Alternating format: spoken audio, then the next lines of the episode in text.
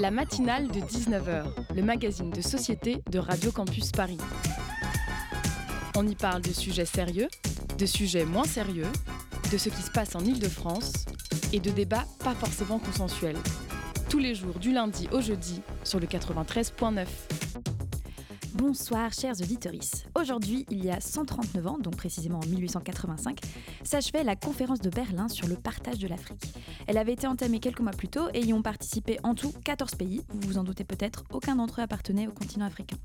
C'est donc dans la capitale du tout jeune empire allemand que se tient cette conférence. Cet empire a en effet été fondé un peu plus de 10 ans plus tôt seulement, à Versailles exactement, à l'issue de la, enfin plus précisément plutôt, à l'issue de la guerre franco-prussienne qui s'est terminée avec plusieurs événements qu'on a souvent en tête aujourd'hui, comme la Commune de Paris ou le passage de l'Alsace-Lorraine à l'Allemagne. Mais donc que ce soit le chancelier de ce tout jeune État-nation qui s'appelle Otto von Bismarck, enfin le chancelier, qui est donc plutôt novice en question coloniale, cette fois-ci l'État-nation, qui est appelé à cette conférence peut paraître étonnant. Ok, il s'y connaît très bien en question guerrière, Bismarck, d'ailleurs au point qu'il a voulu unir l'Allemagne en menant des guerres contre les autres pays européens. Oui, ça peut paraître paradoxal, mais il n'était pas trop trop intéressé par la colonisation d'Afrique. En fait, l'Allemagne n'a pas vraiment d'accès à la mer, donc c'est un peu plus compliqué d'être une puissance maritime et d'aller coloniser ailleurs. D'ailleurs, Bismarck va être viré cinq ans plus tard par le nouvel empereur Guillaume II, qui arrivera au pouvoir trois ans après cette fameuse conférence et qui lui justement aime bien les flottes maritimes et les colonies. Et il veut faire comme les autres puissances européennes. Donc Bismarck, lui, gênait un peu à ce moment-là. Bref, tout ça pour dire que c'est intéressant que la conférence ait été organisée par l'Allemagne. Et pourquoi à ce moment-là? Parce qu'à ce moment-là, plusieurs pays européens se disputaient le territoire congolais. Bon, au final, ils n'ont pas parlé que de ça dans cette conférence et ils ont adopté une série de principes économiques du type liberté de commerce et de navigation, des principes politiques et même des principes moraux, genre l'interdiction de la traite esclavagiste, pardon, la tolérance religieuse, etc. Mais c'est quand même vachement ironique quand on pense à tout ce qui s'est passé après. Pour citer qu'un seul exemple, j'aimerais évoquer rapidement ici le génocide des Herero, et Nama perpétré par l'Allemagne en 1906 dans l'actuelle Namibie. On en parle déjà très peu en Allemagne, alors je sais pas trop ce qu'il en est pour la France. Mais soit, passons. Ce pourquoi on retient surtout cette conférence aujourd'hui, comme dit en début d'édito, c'est le partage du territoire africain. En fait, c'est pas exactement ça. Le Congo a été partagé de manière plutôt claire, oui, entre la Belgique et la France. Mais pour le reste, on a certes émis quelques dispositions censées réglementer tout ça, mais en fait, tous les pays faisaient un peu à leur sauce. Après, ils avaient tous quand même une chose en commun, ils dessinaient les frontières au, les frontières pif, enfin à la règle, comme ça les arrangeait quoi, sans prendre en compte les frontières déjà établies par les entités politiques et les peuples sur place avant la colonisation. Et puis, cerise sur le gâteau, on dirait bien que la conférence a surtout encouragé les pays à coloniser encore plus. Enfin, en tout cas, en 1914, seuls 4 États africains n'était pas colonisé. Et sur ces belles paroles, passons au sommaire d'aujourd'hui.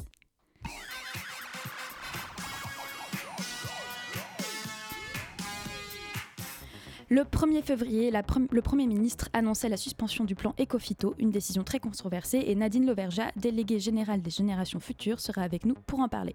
Et puis ce soir est un peu spécial parce qu'après cette première interview, on accueillera le groupe Lighter qui jouera pour nous en direct depuis les studios.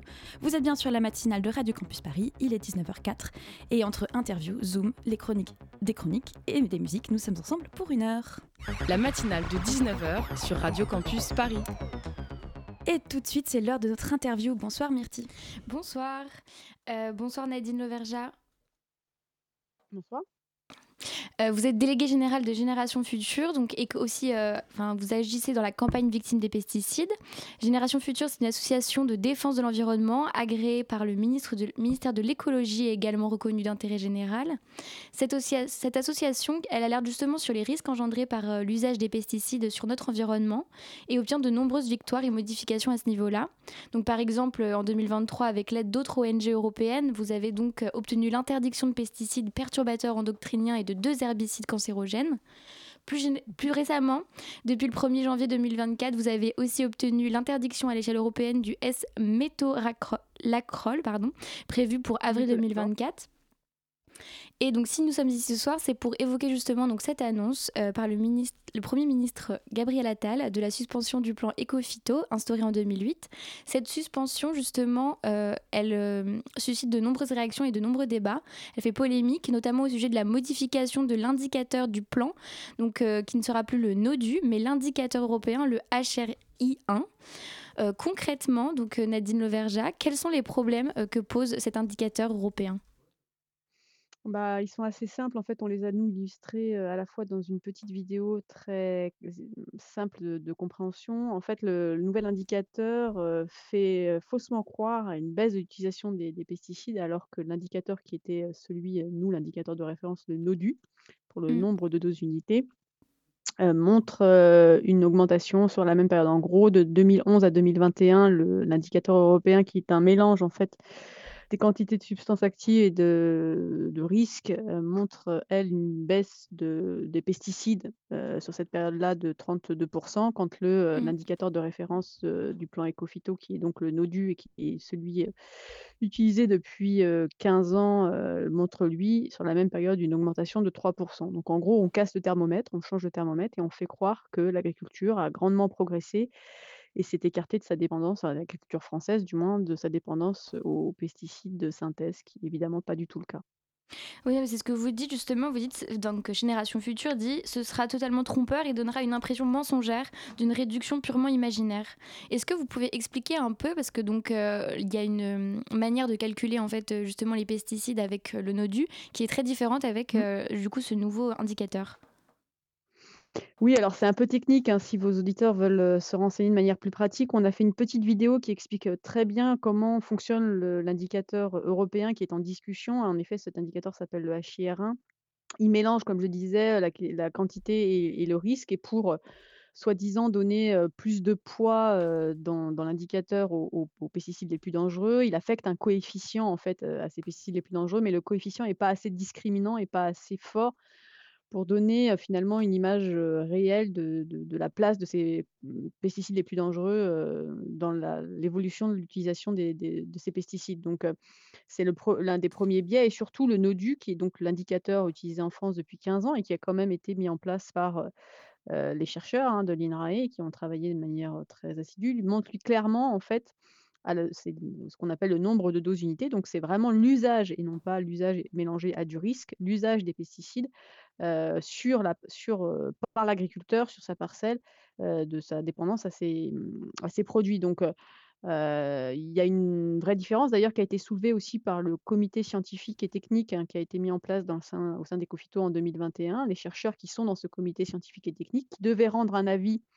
heu, sur le choix des indicateurs les plus pertinents pour suivre l'évolution de l'utilisation des pesticides en France, a lui clairement dit que c'était le NODU, hein, même si on pouvait l'améliorer. D'ailleurs, il ce conseil scientifique, ce comité scientifique pointe éventuellement des faiblesses sur ce NODU, était le plus pertinent pour montrer vraiment l'évolution de notre agriculture et sa dépendance, heu, sa dépendance aux pesticides et or, ce qui est complètement aberrant et ce qui nous, nous a mis vraiment en colère, c'est que finalement, Gabriel Attal a rendu ses décisions avant même que le comité scientifique, ne donne lui sa position, scientifique Mmh. que lui-même d'ailleurs, que ce gouvernement, avait mandaté finalement pour travailler sur les différents indicateurs et ce même comité scientifique pointe les énormes faiblesses de de l'indicateur européen qui a lui d'ailleurs aussi été ciblé par, l'agence allemande pardon de l'environnement qui, considère également que le HIR1, heu, possède trop de biais, favorise en fait trop, des un modèle agricole, heu, qui utilise des pesticides dangereux, au contraire de de modèles agricoles comme l'agriculture bio qui,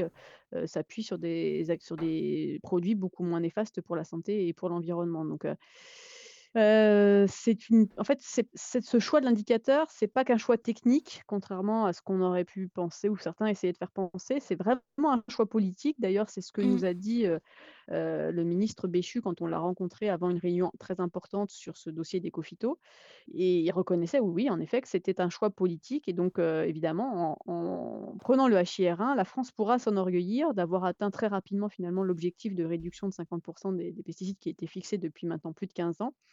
Heu, alors même qu'en fait, elle aura juste cassé le thermomètre et et changé, l'indicateur. Mmh. Mais d'ailleurs, il y a justement, heu, quand vous parlez de choix politiques, donc c'est ce que vous avez, heu, justement, heu, énoncé dans votre lettre ouverte, mais également donc, toutes les manifestations qui ont eu lieu justement des agriculteurs, récemment, elles ont également soulevé d'autres points donc, avec, la question de à l'échelle européenne avec cet indicateur dont on vient de parler, ça va créer justement, une, une sorte d'unification à l'échelle européenne et qu'est-ce que Mmh. justement Génération, heu, Future en pense? Et ben, on en pense du mal depuis le début, en fait. L'indicateur qui est retenu, heu, mmh, enfin, pour le moment d'ailleurs, il y a pas il y a en effet la possibilité d'avoir cet indicateur qui était déjà dans la directive européenne, hein, sur, heu, pour suivre l'évolution de l'usage des pesticides. Il faut savoir qu'actuellement, euh, l'Union européenne est dotée de deux, euh, législations importantes sur la question des pesticides. Un règlement euh, qui statue sur la mise sur le marché des substances actives, déclarées actives pesticides, et puis une directive qui statue sur l'utilisation, en gros, des pesticides. Cette directive, comme toutes les directives européennes, doit être transposée à l'échelle des États membres. la France, elle, a fait cette transposition au travers de son plan Ecofito. Et dans le cadre de cette directive, il y avait déjà la possibilité d'utiliser certains types d'indicateurs. La France avait fait cet autre choix d'utiliser, elle, un indicateur qui est le NODU, beaucoup plus robuste et qui montre mieux cette dépendance. Et l'Union européenne proposait éventuellement ce HIR1, dont on a montré les faiblesses aujourd'hui donc on pourrait très bien considérer que, dans le cadre de la révision de cette directive, parce qu'en fait, la directive européenne sur l'utilisation des pesticides a été très mal transposée par la plupart des États membres, à part quelques pays qui l'ont fait, comme la France, qui était plutôt un bon élève d'ailleurs. il y avait une révision qui était en cours, qui, devait donc, la directive devait devenir un règlement et finalement, le Parlement européen n'a pas retenu, enfin a voté contre, la proposition de la Commission qui était de, réduire de 50% l'usage des pesticides sur la base de cet indicateur. Mais chaque État membre était en capacité de proposer un autre indicateur. Euh, la France, d'ailleurs, dans les négociations, soutenait euh, son ODU, euh, parce que nous, d'ailleurs, on pense que c'est le plus robuste le plus intéressant.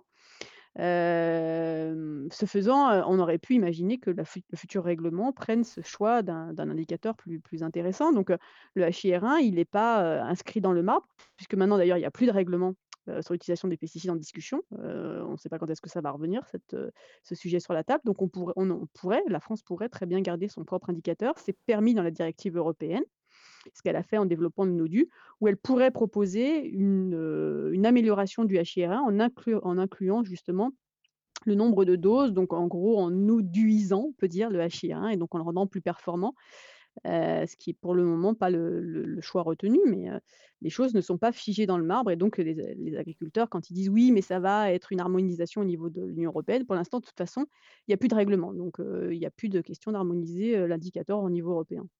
Peut-être avant de continuer à réfléchir, enfin, de parler de cette continuité de, ces règlements et comment ça va évoluer, juste rapidement pour une question de compréhension, peut-être pour nos auditoristes, le HIR1 et le NODU, ces acronymes, ça veut dire quoi alors, le NODU, c'est le nombre de doses unités, N-O-D-U, et le H1, c'est le High euh, Risk euh, Indicator, euh, je crois, il me semble, il me manque le 1, pardon.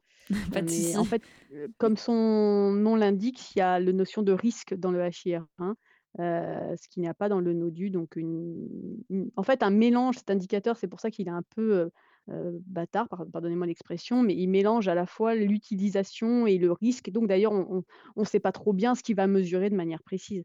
Alors que le NODU, on sait très bien qu'il mesure l'usage, donc la réduction de l'utilisation et donc des usages de pesticides, sans mélanger. On pourrait d'ailleurs, et c'est ce qui était proposé aussi, avoir en complément du NODU qui finalement mesure vraiment notre, la dépendance de l'agriculture aux pesticides, avoir mmh, mmh, un cocktail, j'ai envie de dire, d'indicateurs complémentaires qui viendraient aussi évaluer les réductions, par exemple, des pesticides les plus dangereux, comme c'est déjà le cas d'ailleurs. Il y a déjà un NODU sur les CMR2, les cancérigènes, mutagènes, reprotoxiques de niveau 2, de niveau 1, des un NODU qui pourrait aussi cibler plus particulièrement les risques pour les milieux aquatiques, etc. Donc on peut décliner après ce NODU en fonction du profil, de la dangerosité des, molécules, par exemple, utilisées. Et donc c'est une appellation spécifiquement française oui, alors c'est vrai que c'est quelque chose qui a été développé en France et ça a fait l'objet d'ailleurs d'un énorme boulot des, ingénieurs de l'INRAE, voilà, des,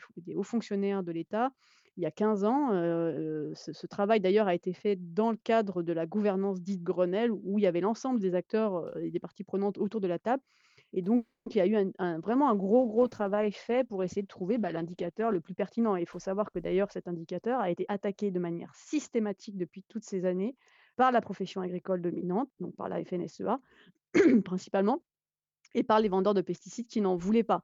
Donc, ils ont, au bout de 15 ans, réussi à obtenir en effet le, retrait de ce NODU. On voit bien d'ailleurs d'où l'importance qu'il y avait à le maintenir, parce que c'était pour eux justement finalement un indicateur bien trop fiable et qui, montrait trop, qui montre trop bien la dépendance de l'agriculture française aux pesticides de synthèse.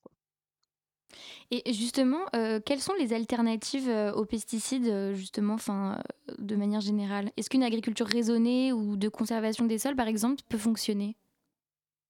Aïe, l'agriculture raisonnée, c'est une agriculture qui a été inventée par les vendeurs de pesticides, justement. À l'époque, c'était l'UIPP, maintenant qui s'appelle Fitéis. Pour détourner un peu le regard, en gros, l'agriculture raisonnée, pendant très longtemps, ça a été juste respecter la loi, en gros, mettre ces pesticides dans des locales stockés, fermés. voilà, donc on, on, respecte la loi, mais on n'a pas d'objectif de changement de pratique et de réduction d'utilisation des pesticides. Donc ça, c'est tout de suite à mettre à la poubelle, la question de l'agriculture raisonnée. L'agriculture de conservation des sols, on en fait en agriculture biologique. Hein. Euh, on peut faire de l'agriculture de conservation des sols euh, en agriculture bio. Le problème, c'est que celle qui est mise en avant, c'est celle où on permet encore l'utilisation du glyphosate, dont on connaît les dangers pour euh, la santé et l'environnement. Parce que je rappelle que cette substance a été classée comme cancérogène probable par le Centre international de recherche sur le cancer. Donc, ce n'est pas un modèle qui, aujourd'hui, pour nous, en tout cas, s'il n'est pas biologique, est clairement abouti. Par contre, bien sûr, travailler sur la, bonne santé du sol, c'est indispensable. C'est le substrat le, plus précieux pour qui fait de l'agriculture qui, qui repose sur l'agronomie. Donc évidemment, il y a des modèles qui n'ont pas besoin d'utiliser des pesticides de synthèse, qui n'ont pas le droit d'utiliser des pesticides de synthèse comme l'agriculture biologique, l'agriculture biodynamique. Donc qui sont des modèles aboutis et qui reposent principalement sur de l'agronomie et sur, par exemple, pour pour les grandes cultures, sur des variétés plus résistantes aux maladies. On va avoir des rotations plus longues, on va semer moins dense pour éviter la propagation des maladies, par exemple. il y a tout un tas de techniques. On va mélanger aussi les semences pour repousser les parasites. Donc, il y, a, tout un tas de, de possibilités, de techniques qui viennent compléter, qui sont utilisées en agriculture biologique pour se passer des pesticides de synthèse. Merci beaucoup Marie-Claude Bossière. Vous restez avec nous pour parler de l'importance du... Ah pardon, c'est pas Marie-Claude Bossière, autant pour moi, j'étais sur l'émission d'il y a deux semaines. Je suis désolée, Nadine Auverja. Vous restez avec nous pour parler de l'importance du respect du... Euh, bah, je, suis n'importe... je suis sur un mauvais texte, je suis désolée. Vous restez avec nous pour parler de la suspension... Exactement, la fatigue hivernale. La suspension du plan Ecofito. Euh, mais avant, autorisons-nous une courte pause musicale avec Supersonic de Saint Evaline.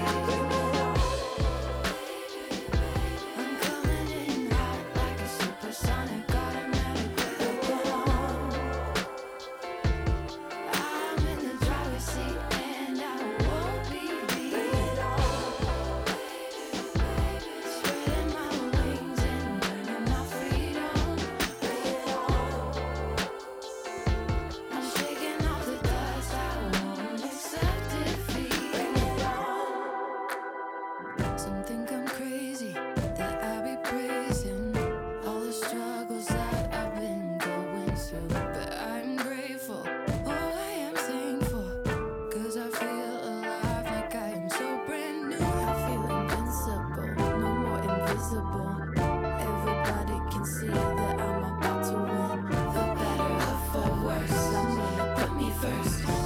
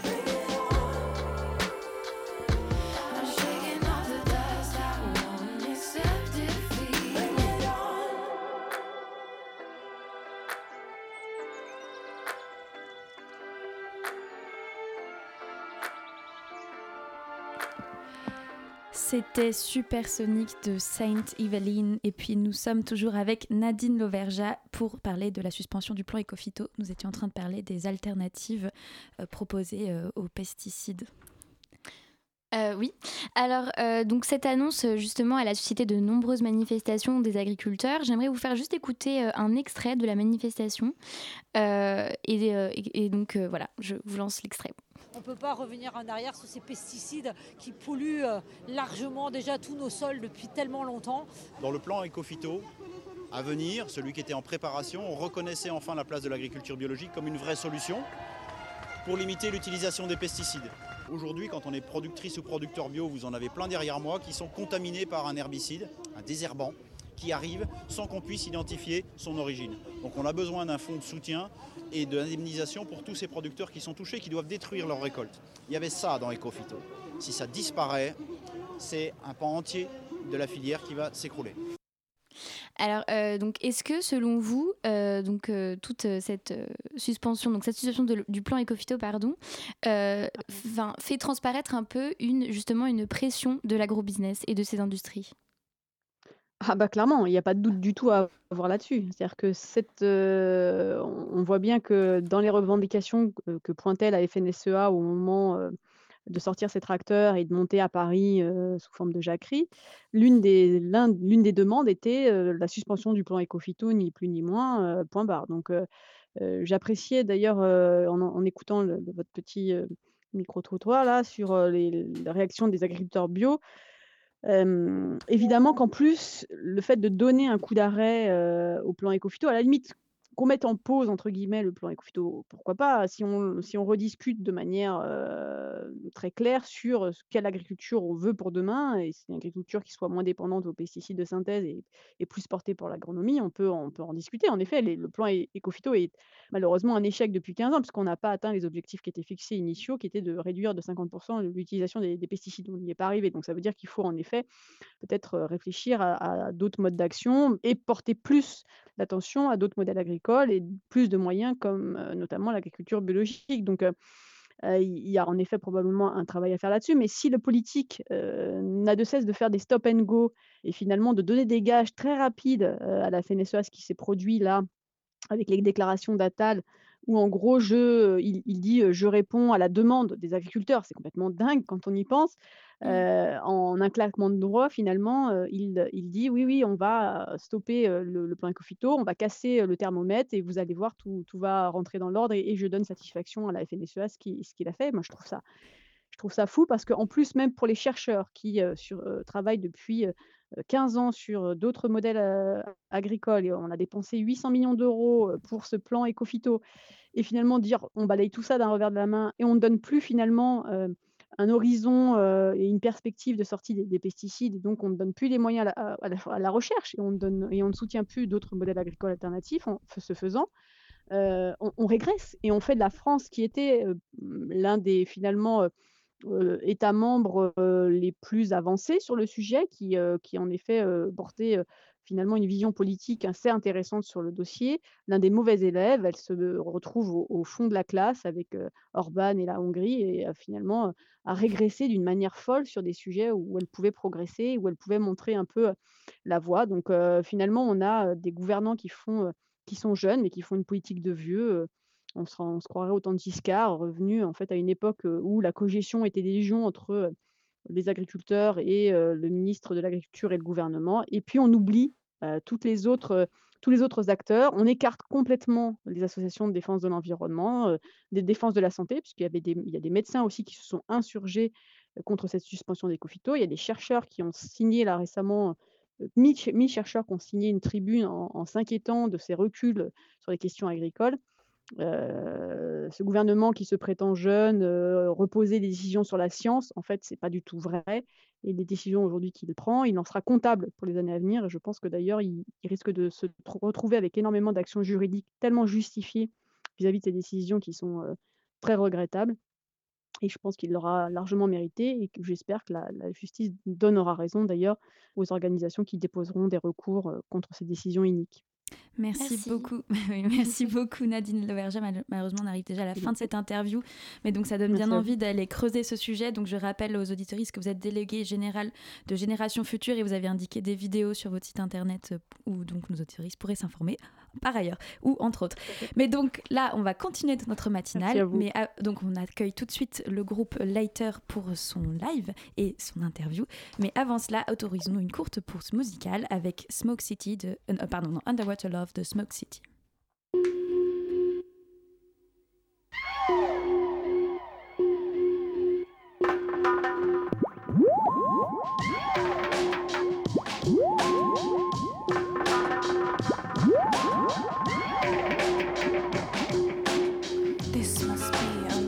your love. The way I feel it seeping all over me. This must be underwater love.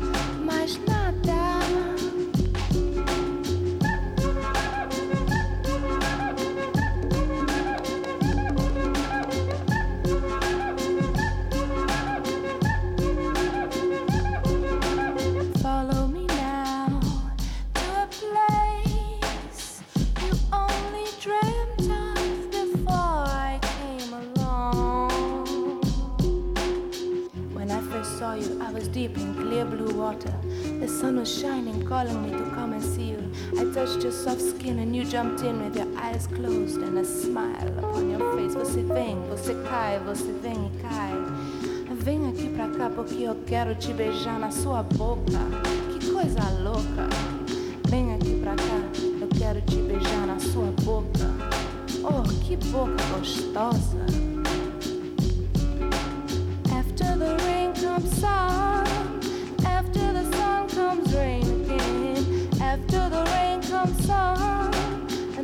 the sun comes rain again. Guy, guy, you do the, do the guy.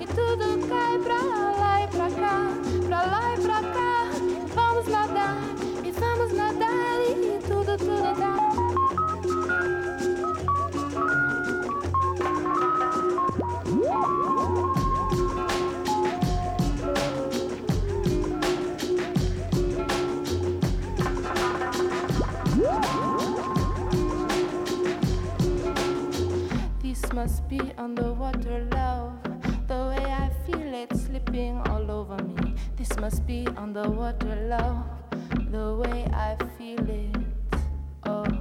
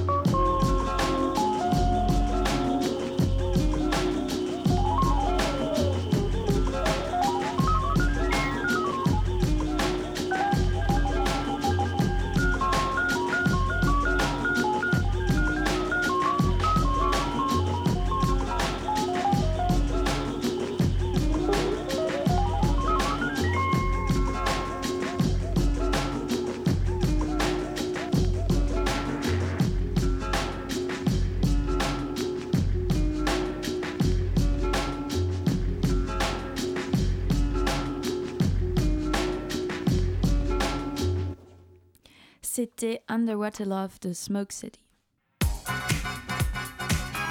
La matinale de 19h.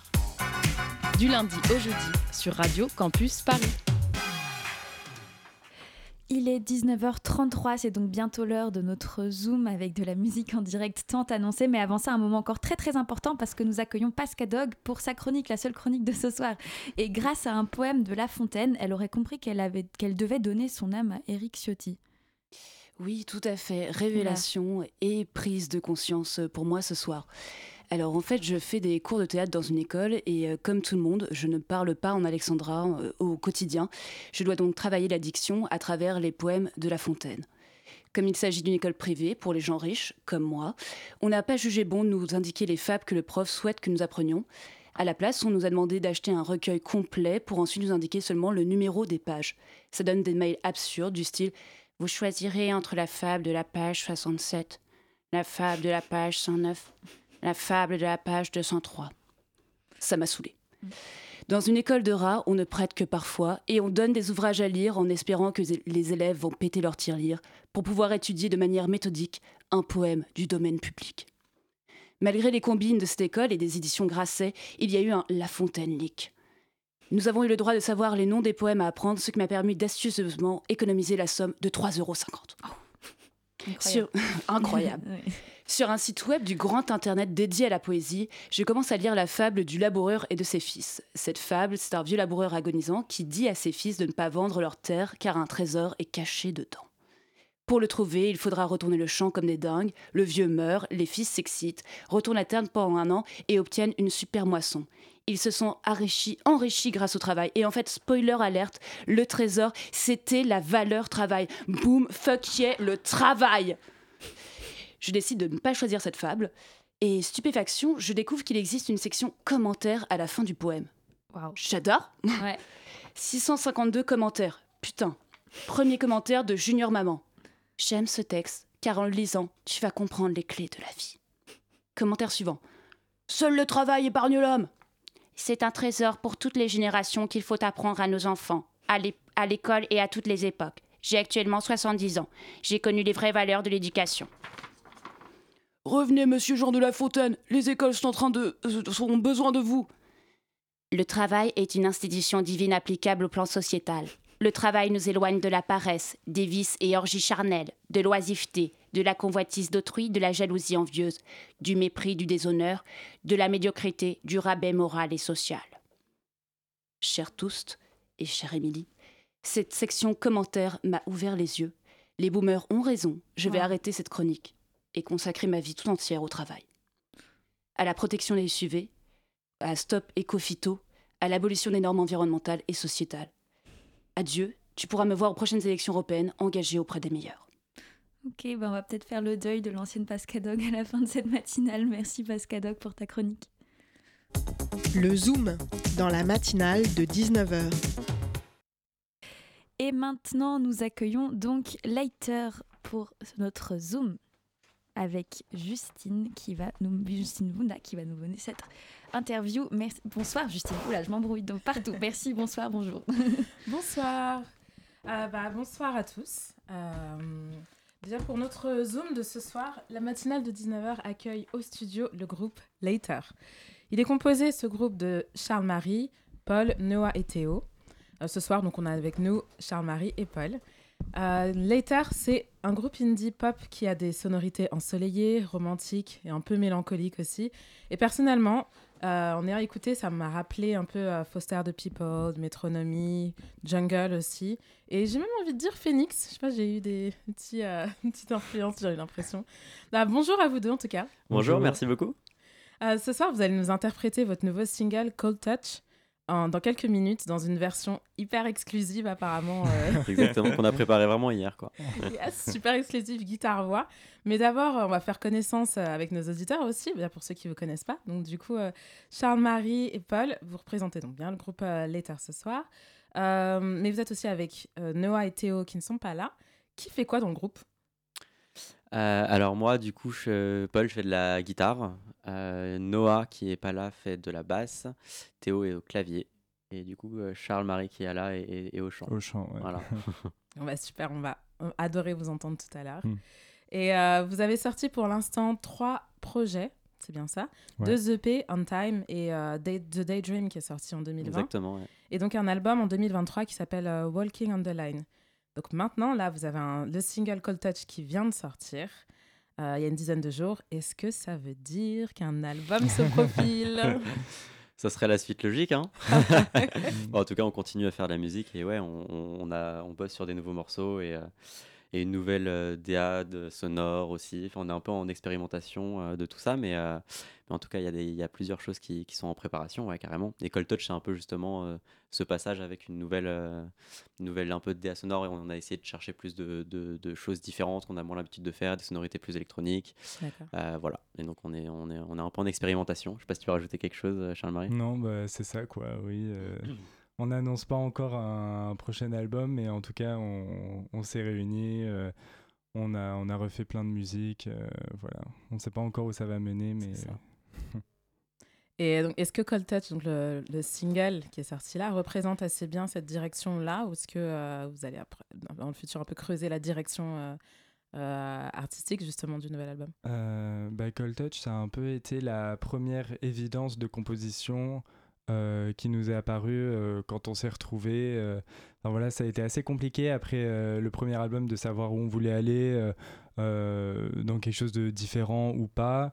Et c'est vraiment avec cette musique qu'on s'est dit, ah ben en fait, c'est là-dedans qu'on veut aller, c'est-à-dire dans quelque chose de peut-être plus pop. de tenter plus de choses avec des synthés, quelque chose de plus dansant aussi. Euh, donc ouais, on pense que ça a vraiment en tout cas donné l'élan vers euh, toutes ces nouvelles compositions euh, qu'on a faites et dont on est super fiers aujourd'hui. Ouais, de ouf.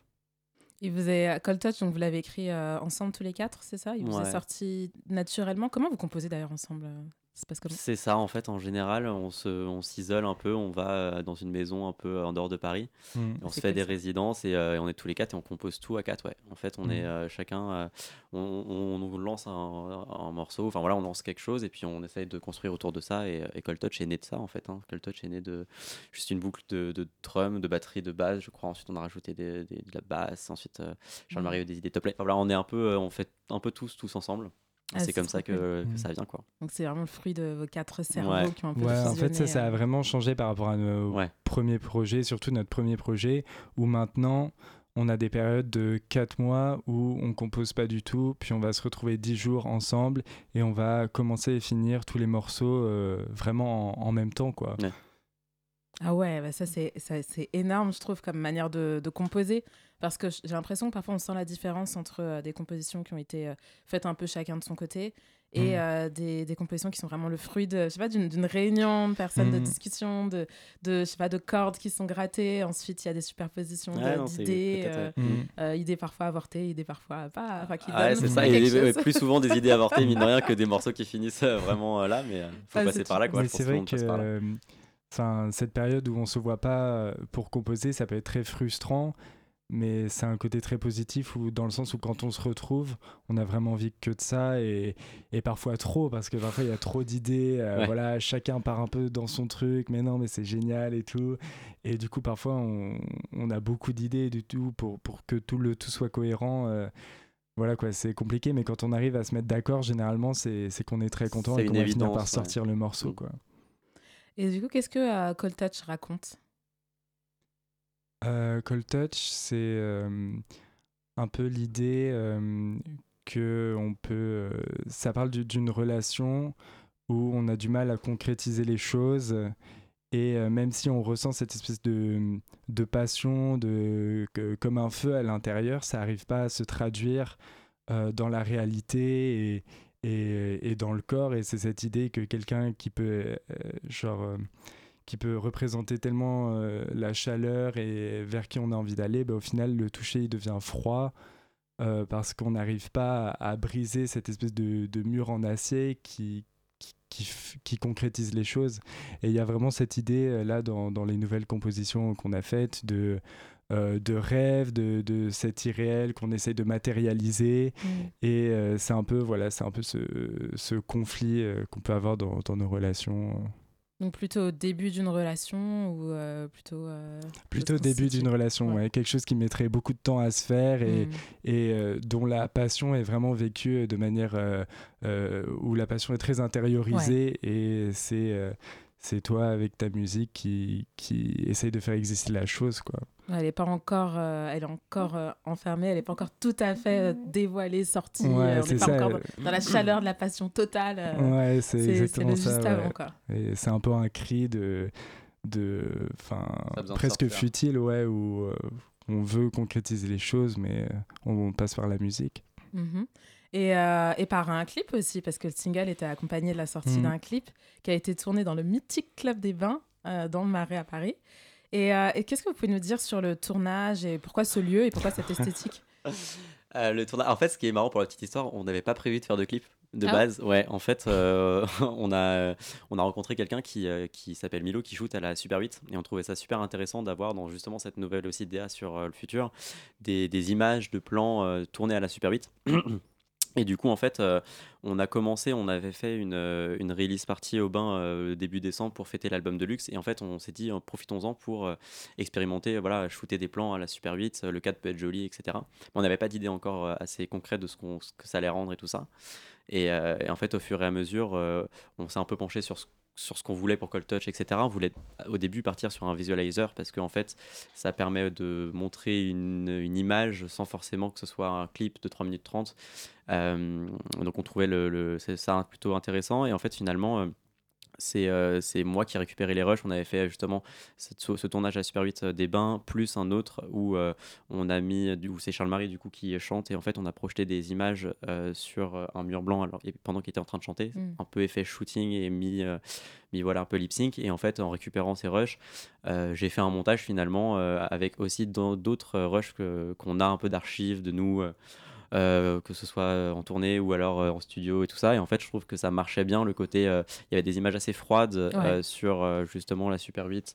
Et, et voilà. Et après, avec des, des, des trucs un peu plus chauds dans nous, notre relation et la manière d'être ensemble. Quoi.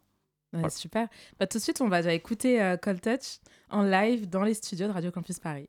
Ça super. Donc, peut-être on va juste le temps euh, de vous installer. Allez-y, c'est juste pour nos auditeurs, pour qu'ils soient au courant de ce qui se passe. Donc, parce que on était évidemment, il faisait pas l'interview avec la guitare à la main. Enfin, ça aurait été un concept, cela dit. Mais, euh, mais donc voilà, là, on attend juste euh, que les deux s'installent. Là, il prend sa guitare. Je crois qu'on y est presque là. Je crois qu'on va pouvoir entendre. En tout cas, c'est quand même bien beau parce que ça arrive pas souvent d'avoir des directs à Radio Campus Paris. Donc, c'est avec un grand plaisir qu'on vous écoute. Et donc, c'est parti. Vous êtes prêts? On est prêt. Super.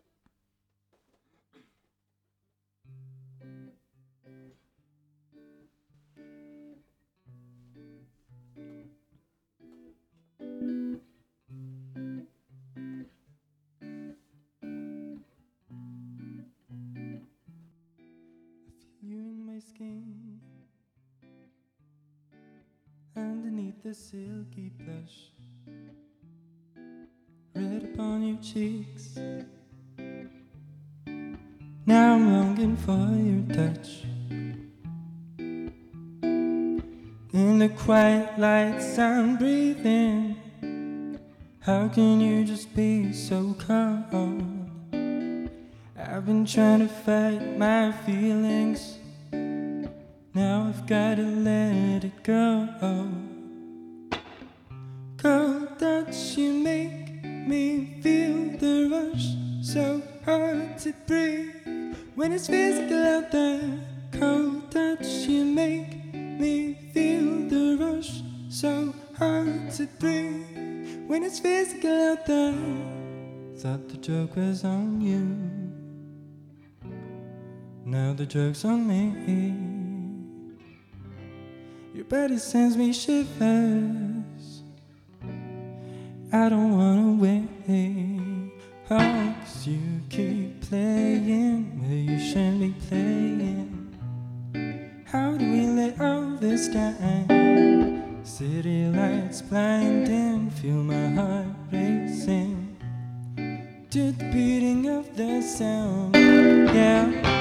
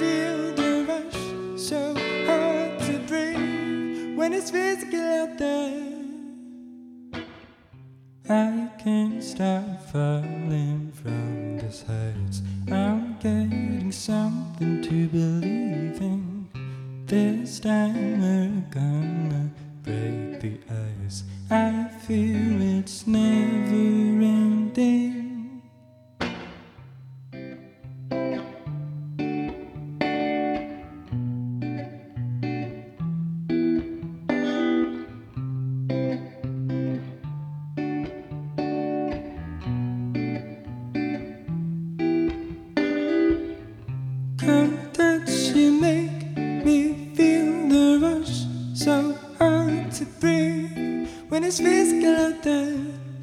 Touch you make me feel the rush so hard to breathe when it's physical out there. When it's physical out there. When it's physical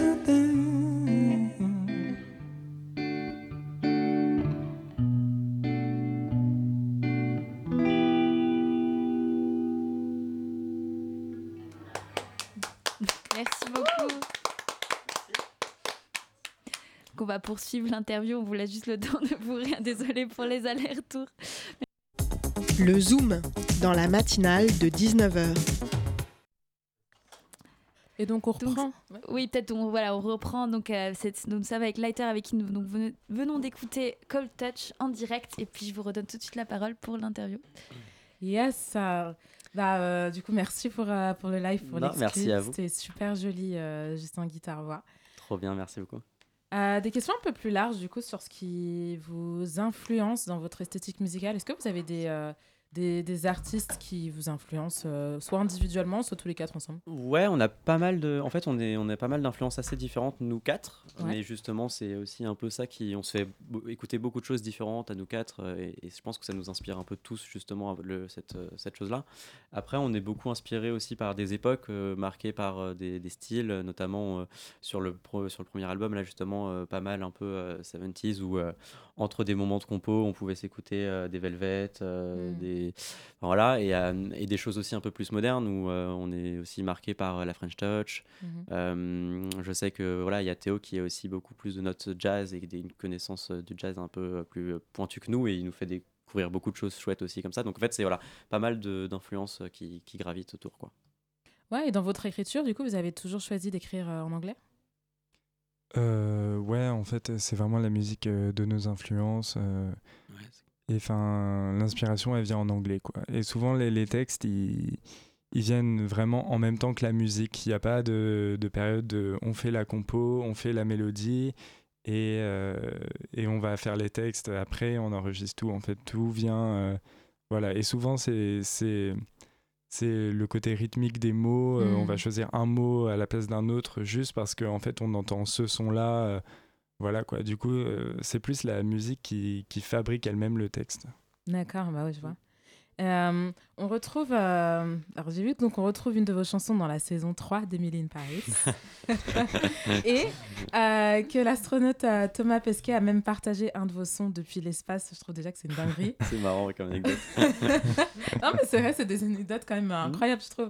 De- quelle est en fait l'expérience la plus, la plus what the fuck de votre carrière en tant que groupe pour l'instant? Waouh. Euh, bah, c'est sûr que ce truc de Thomas Pesquet, Ouais. on trouvait ça vraiment drôle quoi, parce que on, on se revoit vraiment avoir euh, fait le son. euh, C'était en plus dans la part précédente de- d'un De- des gars du de groupe Noah, de ouais. Où on était vraiment dans un sous-sol, petite pièce, Ouais. et on est là, on a fait le son en, en une après-midi quoi. Et après, on, on l'adorait cette musique, du coup, bien sûr, on y croyait beaucoup. Mais quand on s'est dit que genre il est passé de, de ce petit endroit dans, dans un une chambre, sous-sol quoi, dans le vraiment. 9e à l'espace, euh, Ouais, on trouvait ça trop tu- drôle. T'écris pas un son en te disant ça va finir dans l'espace, Ouais. ça, c'est sûr. Personne peut se dire ça, je pense. non, mais c'est quand même incroyable, en tout cas, félicitations. Et là, en ce moment, vous êtes en pleine tournée internationale. Et euh, internationale parce qu'il y a plusieurs pays, donc ça compte, bien sûr. ouais. Et oui. Dit comme ça, c'est. ah, mais totalement. Euh, et donc, demain, vous jouerez à la Cigale. Est-ce que déjà il reste des places pour venir vous voir? Il reste quelques places, ouais. Yes. Il reste quelques places. Bon, bah, vous avez entendu, est- prenez ouais. vos places. c'est trop cool. Est-ce que vous avez un lieu, une salle de concert ou un festival que vous rêvez, où vous rêvez d'être euh, Genre, c'est le, le dream. euh, Bah, la cigale, La hein. fait partie. En fait, mine de- ouais, en fait, on a, on a grandi un peu tous autour du quartier de Pigalle aussi. Et, euh, et c'est vrai que euh, on- euh, j'avais 8 ans, j'allais à mes premiers concerts à la cigale. Et puis, ça- c'est un peu l'emblème, l'emblème, une salle emblématique de, de ce quartier. Mhm. Donc voilà, après, c'est pour nous euh, ouais, déjà un rêve de jouer là-bas demain. Et après, évidemment, il y a, il y a des, des festivals ou d'autres salles aussi mythiques qui, qui nous font rêver. Mais euh, étape par étape, là, on réalise un petit rêve demain. Donc c'est c'est super chouette, on est content. Ouais. Et ça a été quoi la réception euh, de vos concerts euh, à l'étranger? Est-ce que que c'était une première expérience pour vous? Et, euh, et comment est-ce que vous l'avez vécu? Complètement. Bah, le, le premier concert à l'étranger qu'on a fait, c'était à Amsterdam. C'était Mhm. l'année dernière, avant la maroquinerie. Et, euh, et en fait, c'était une belle, belle expérience parce que justement, on n'avait pas du tout euh, la notion de la portée que la musique peut, peut avoir. Ouais. Et euh, on voit sur les, les- les statistiques, sur les plateformes de streaming, tout ça, mais de voir les gens en vrai et, et de faire, même si c'est des petites dates, de faire des petites dates et de voir qu'il y a des personnes qui se déplacent et qui, et qui viennent, c'est super. Donc, puis voilà, puis les concerts, en vrai, c'est le moment où on rencontre les gens, où les gens, on partage vraiment quelque chose avec, avec le public. Donc, à l'étranger, comme en France, c'est vraiment génial, quoi. Ouais, bah, c'est top. Bah, écoutez, on arrive à la fin de ce Zoom avec euh, le groupe Later. Est-ce que pour finir, vous pouvez nous dire où est-ce qu'on peut vous retrouver sur les, enfin, partager vos réseaux sociaux en fait euh? Alors oui, bah, sur. Instagram, on est sur tous les réseaux. Sur tous les réseaux, ouais. Maintenant, il faut, faut s'habituer à être sur tous les réseaux. Donc, euh, ouais, non, Instagram, euh, YouTube, TikTok. la- euh, Later, euh, L-A-T-E-R, euh, tiré du bas, musique, ouais. Ok. avec un Oui. C. Ok, donc musique en anglais. Exactement. Music. Later, Je crois que sur. Facebook, on s'appelle Bonjour Later. Il y a des gens qui vont encore sur Facebook ou pas? Bah, Ah. Pour les événements, pour les événements. Ouais, C'est juste ça en fait. l'occasion. Ouais. Non, mais ouais, sinon, c'est Later-du-bas musique. Ok, bah merci beaucoup à Merci à Charles-Marie et Paul. Merci pour cette interview. Merci à vous. Merci à vous et donc on retient pour nous auditeurs que demain soir vous jouez à la Cigale et qu'il reste encore des places. Et puis maintenant c'est déjà la fin de cette matinale. Merci beaucoup à Nadine Loverja et Leiter d'avoir été parmi nous ce soir. Merci aussi à Myrti Mayo Dequero et Justine Vund- Vunda d'avoir assuré les interviews. Pascal Doc, ah, pardon, j'arrive plus à parler. Pascal Doc pour sa chronique et Jeanne Tevenot pour les moyens techniques. Et pour finir, merci surtout à vous chers auditeurs. Restez avec nous sur Radio Campus Paris parce qu'après c'est pièces détachées il me semble et à demain.